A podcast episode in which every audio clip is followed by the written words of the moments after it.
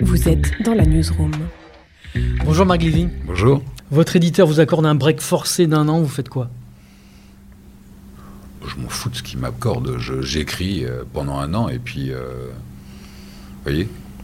Et puis au bout d'un an, je lui, je lui dis bah tiens, j'ai écrit ça la nuit dernière. Donc c'est pas. euh, Non, mais c'est quand même un des, un des grands, grands privilèges de ce métier. C'est qu'en fait, euh, on, on a une liberté absolue. Ok. Euh, on travaille tout seul et euh, il n'y a pas de perte économique dans notre métier euh, pendant la période de création. Euh, comme il peut y en avoir une au cinéma ou euh, quand on prépare un concert. Là, euh, on, jette quelques pages et, on a perdu soi-même une semaine, trois semaines. Donc on peut écrire euh, en toute liberté.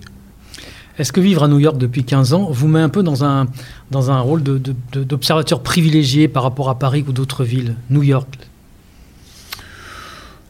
À l'heure digitale, euh, si on s'intéresse à un sujet, on peut se documenter où qu'on soit. Hmm.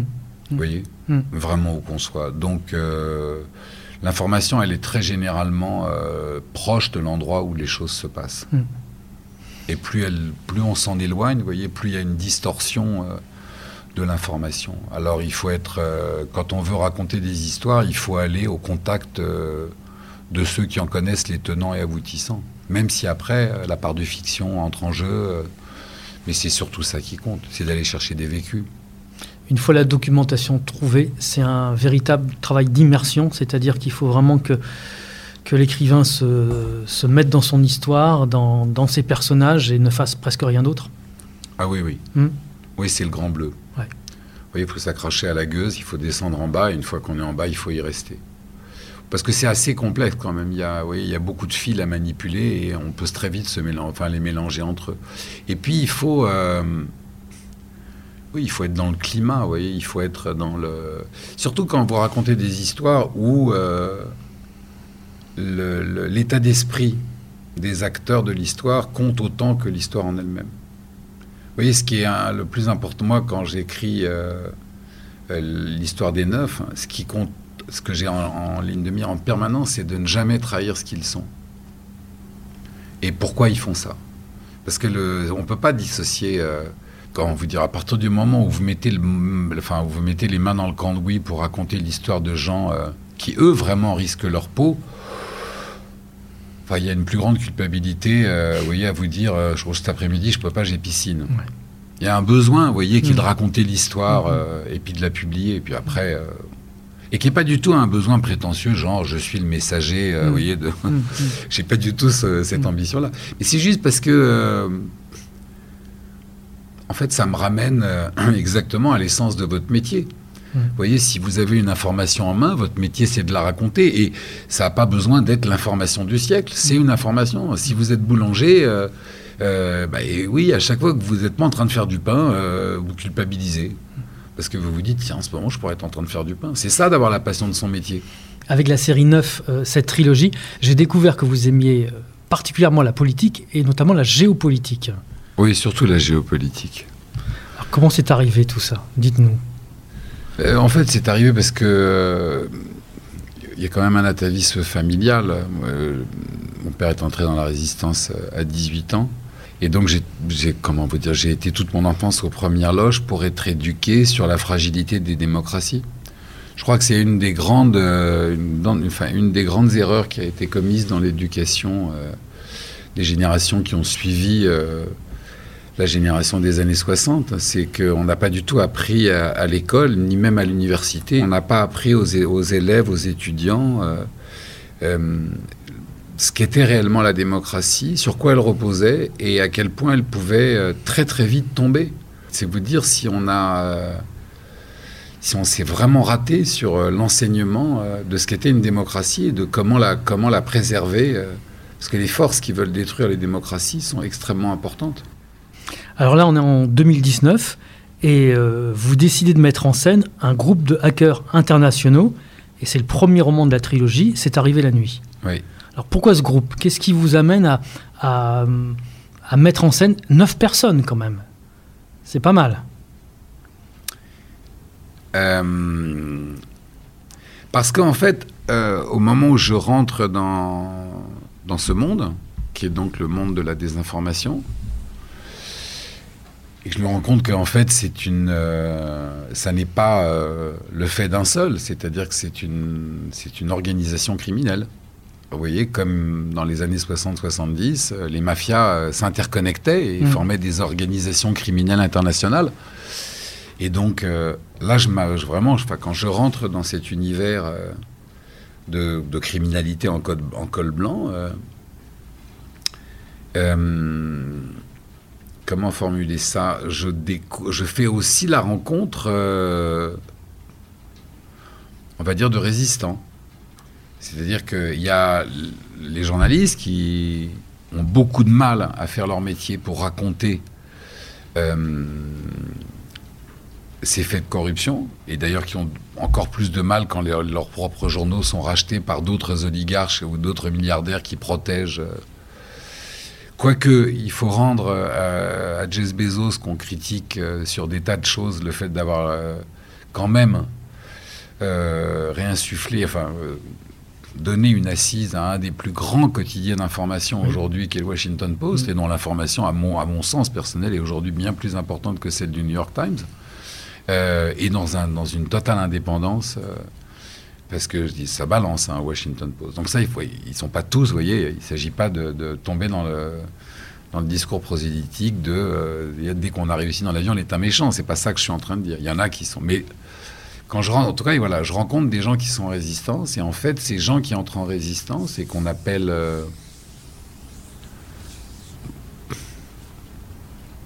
Alors, j'aime pas utiliser le mot lanceur d'alerte parce que c'est un, C'est le terme qu'on connaît aujourd'hui, effectivement, qu'on emploie aujourd'hui. C'est devenu un peu un terme fourre-tout qui, confond, mmh, euh, mmh. qui confond bien des genres. Mais si vous voulez, euh, le, les lanceurs d'alerte, en fait, ce sont des gens qui sont témoins d'un crime qui a été commis et euh, qui prennent leur courage à deux mains et qui décident de, dénoncer ce crime. Mais on vit dans une société où certains domaines sont tellement corrompus que celui qui révèle l'existence d'un crime se voit retourner euh, euh, l'arme contre lui et il devient, euh, il est responsable lui. Et en fait, on va l'accuser d'avoir illégalement obtenu l'information. Voyez, concernant. C'est exactement comme si vous assistiez à un meurtre dans la rue pendant un couvre-feu. Le meurtre a lieu à 11 h du soir.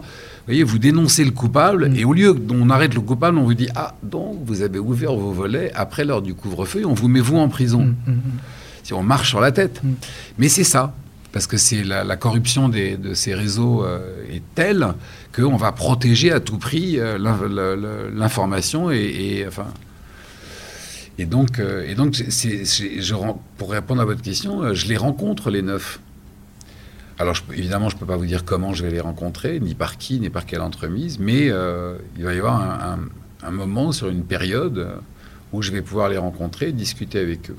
Et vous allez apprendre énormément de choses, on, retrouve ça dans, Noah, sur comment il procède pour, euh, pour dans n'importe quel endroit du monde, prendre de l'information, c'est-à-dire trouver les caméras, où sont les caméras, et euh, prendre les images pour euh, comprendre ce qui s'est passé, voire témoigner de ce qui s'est passé. Bah, c'est-à-dire qu'en fait, ce qui est assez simple à comprendre, c'est qu'on vit dans une société où les gouvernances multiplient les moyens d'écouter, de suivre et d'enregistrer la population.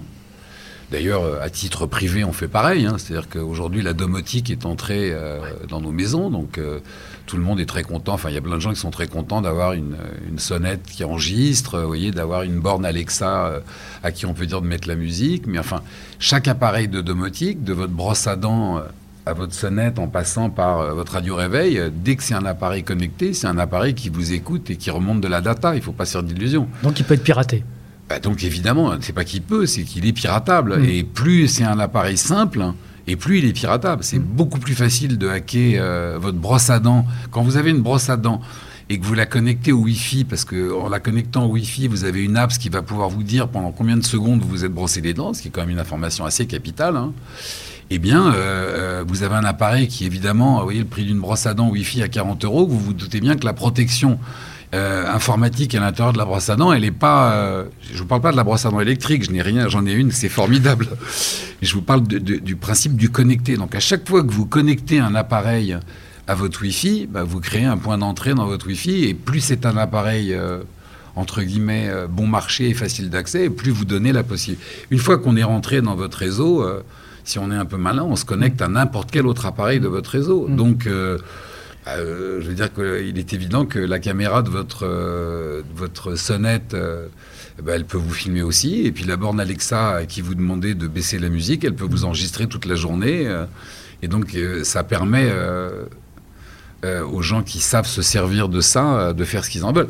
Alors après, encore une fois, il y a la technologie et l'usage. Ce qui m'intéresse avec les neufs, c'est que les neufs ont cette compétence informatique qui est très particulière, mais qui est, on va dire, vous savez, un serrurier qui a une compétence de crocheteur extraordinaire et qui est capable de violer tous les coffres forts du monde peut décider soit de devenir un criminel, soit de se mettre au service de la résistance pour aller chercher euh, une information que d'autres n'arrivent pas à obtenir. C'est ça le, lanceur d'alerte. Mm. Mais euh, dire, des, les grands scandales qui ont mobilisé euh, parce qu'aujourd'hui, les grandes rédactions euh, travaillent souvent ensemble sur des très gros dossiers. Oui. quand le, les dossiers Panama euh, sortent, il y a beaucoup trop de documents pour qu'une seule rédaction mm. les, les étudie. Et puis le fait qu'il y ait plein de rédactions qui travaillent ensemble donne encore plus de crédibilité à ce qui est retrouvé. Bon, je veux dire, les, les infos des grands dossiers, elles sortent pas comme ça. Mm, euh. Alors dans Noah, vous décidez de, zoomer sur la rébellion en Biélorussie. Pourquoi vous choisissez la Biélorussie? Parce que ça fait longtemps, au moment où j'ai écrit Noah, ça fait longtemps que je suis à la trace euh, euh, la stratégie euh, de, Poutine. Et, au moment où. et puis je m'intéresse au fonctionnement des, gouvernances autoritaires et des dictatures et le changement opératoire qu'elles ont, enfin le changement, la, la, bascule de leur mode opératoire à partir du moment où ont eu lieu les printemps arabes. Euh, et, je vois qu'il y a un changement euh, très important qui s'est opéré parce que euh, jusqu'au printemps arabe, on va dire que les dictateurs, qui manquent en général pas d'ego, bien au contraire, n'avaient pas une tendance à s'apprécier. Il n'y avait pas de, collaboration entre les dictateurs. Ils n'avaient pas de.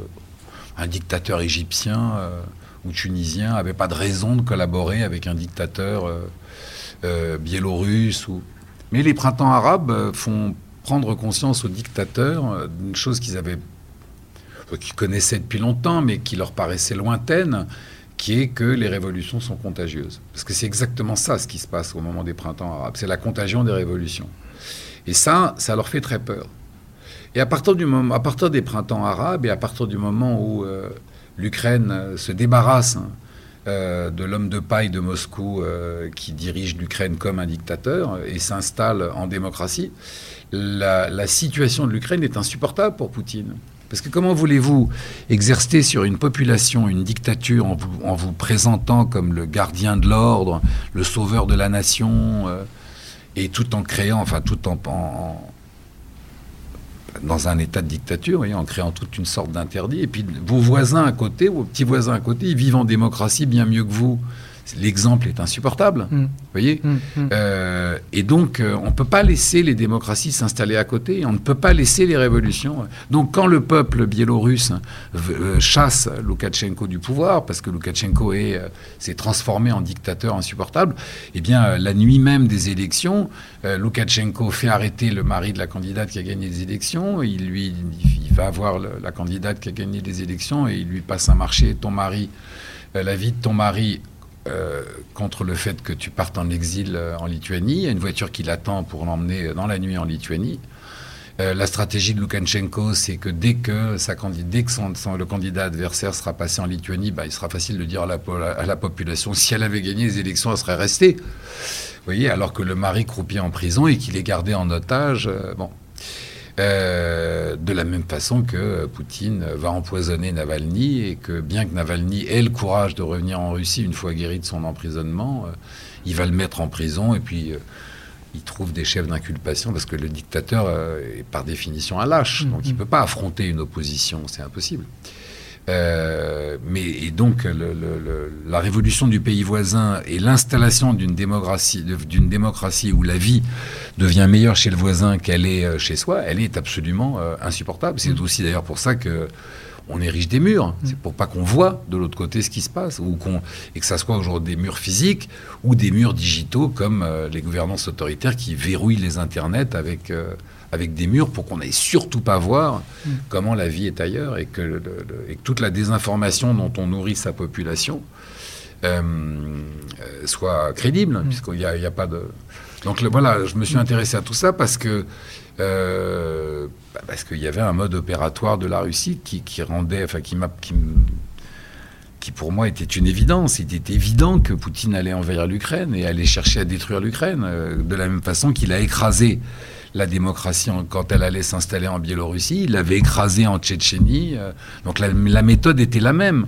Installer des, enfin, installer des gouvernances autoritaires dans tous les ex-pays de l'Union soviétique, en mettant des hommes à lui, en, créant soit le chaos ou soit en truquant les élections. Et puis une fois qu'on a mis ces hommes de paille, bah, le pays est un pays. Euh, bah, le pays revient finalement à l'époque des républiques soviétiques, c'est-à-dire des gouvernances, mais euh, on est euh, sous le règne d'un empire unique. Donc l'Ukraine était une. Et derrière, il y aurait eu la Lituanie et la Géorgie.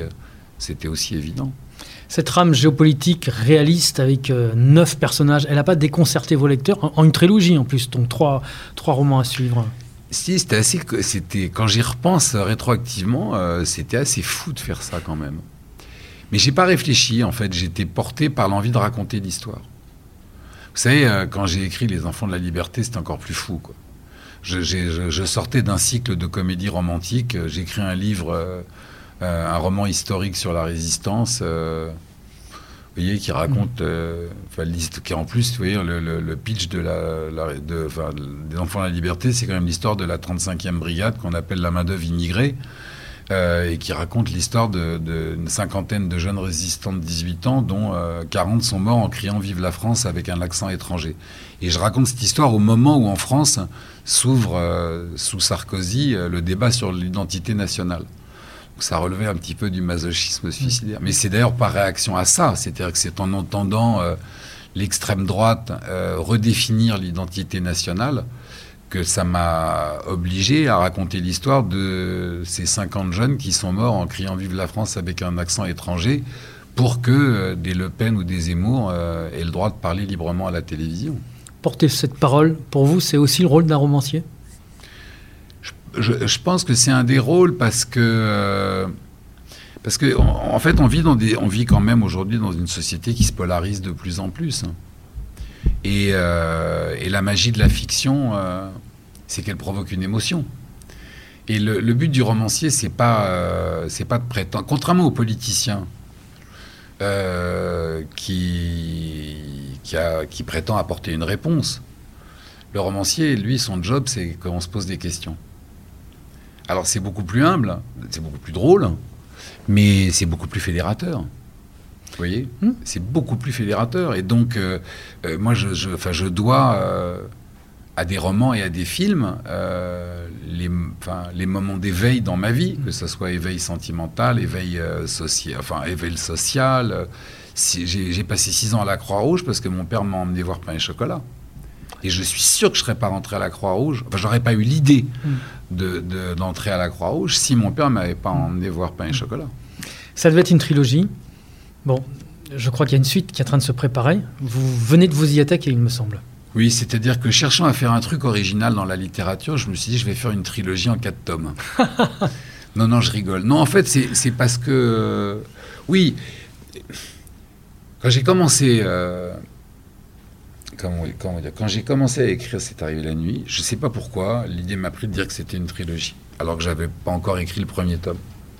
Je crois que c'était euh, parce que je savais que ça allait être un chemin dur et que je voulais m'obliger à, à pardonner. Voyez. Donc en disant c'est une trilogie, j'avais un peu une obligation euh, d'y aller, quoi, et de continuer, de creuser. Euh. Le problème, c'est que le, combat continue, il, continue d'autant plus, puisque ce qu'avaient envisagé les neuf, malheureusement, s'est produit. Et comme ils existent vraiment euh, et qu'ils font des choses, arrêter de raconter leur combat maintenant, je peux pas. Alors que l'Ukraine est envahie par la Russie. Alors que la résistance ukrainienne euh, essaye de repousser l'envahisseur donc, euh, si vous voulez, euh, à un moment où, euh, le, le rêve d'humanité est que euh, le peuple ukrainien et le peuple russe soient libérés. Parce que c'est ça euh, la vraie conception de la paix. Vous voyez, c'est pas que l'Ukraine gagne la guerre, hein, ça suffit pas. Mon père m'a dit un jour une phrase que je n'oublierai jamais et qui, qui m'a fait réfléchir pendant des années. Je l'interrogeais sur la. Enfin, non, non, je l'interrogeais pas. On était dans sa voiture et c'est sorti comme ça. Et il m'a dit, tu sais, la guerre, la fin, la victoire, on l'a obtenue longtemps après la fin de la guerre. Et je lui ai dit, mais comment ça, vous l'avez obtenu longtemps après la fin de la guerre? Et il m'a répondu, et il m'a dit, écoute, tu vois, ils nous ont arrêtés, ils nous ont torturés, ils nous ont fusillés, mais pour ceux d'entre nous qui ont survécu, on a vécu, on s'est marié, on a eu des enfants et on a aimé. C'était ça la victoire. Et je, moi, je crois beaucoup que le printemps revient toujours. Je crois que les dictatures perdront toujours et que les dictateurs seront toujours chassés. Et l'histoire euh, le prouve, même s'ils reviennent, parce que c'est parce que justement à chaque fois on oublie d'enseigner la fragilité des démocraties et que euh, et que bon et que ça permet aux dictateurs de revenir et de reprendre le pouvoir. Mais je crois vraiment euh, à leur défaite. Et, et, le rêve de demain, c'est ça n'est pas seulement la victoire de l'Ukraine, c'est la libération du peuple ukrainien et du peuple russe. Merci Marc Lévy. Merci à vous. Newsroom.